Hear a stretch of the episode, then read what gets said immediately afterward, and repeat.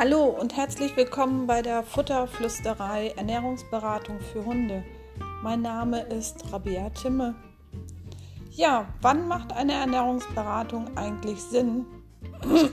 Das äh, würde ich eigentlich gerne mal beantworten wollen, weil ich habe das jetzt schon in den sozialen Medien des Öfteren gelesen.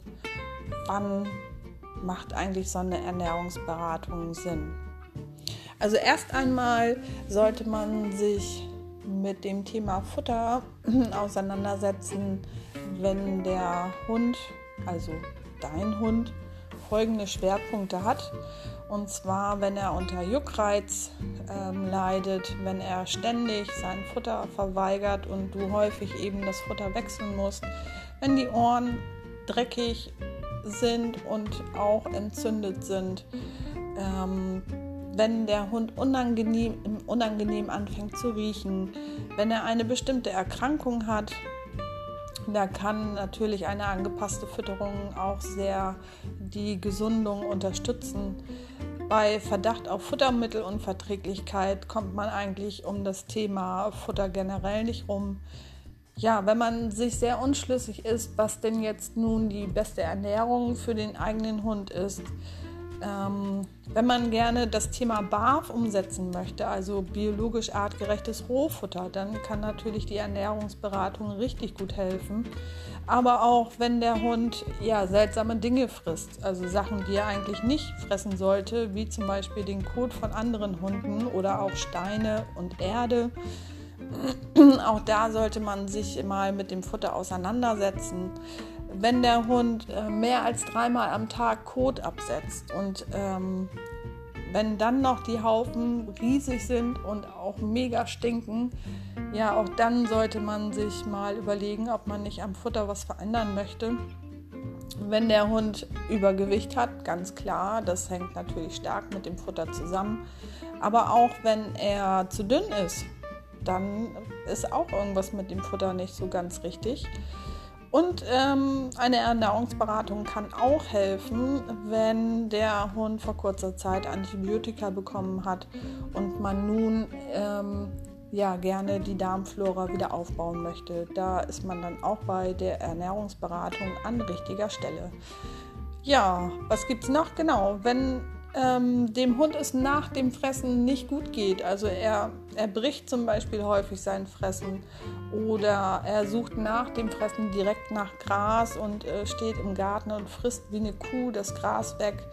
Oder auch, wenn er alles Mögliche ableckt, Wände zum Beispiel. Auch da sollte man sich ähm, durchaus an die Ernährungsberatung richten. Ja, und warum überhaupt die Ernährungsberatung? Es Gibt ja genug äh, Social Media Unterstützung, die man befragen könnte. Ähm, bei der Ernährungsberatung an sich ist natürlich der große Vorteil, dass es zum einen erstmal eine unabhängige Beratung ist. Und ich setze mal voraus, dass der Ernährungsberater auch eine fundierte Ausbildung hat. Also in meinem Fall habe ich die.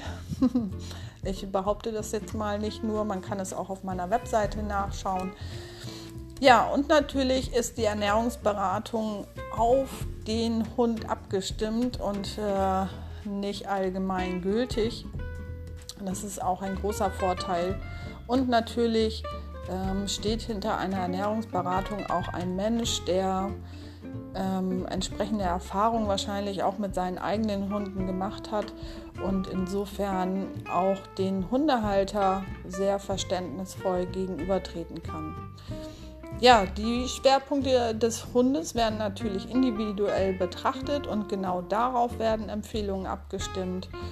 Und ähm, man bekommt auch Informationen aus erster Hand. Man muss also nicht selber das Internet durch entsprechende, äh, durchforsten für entsprechende Informationen.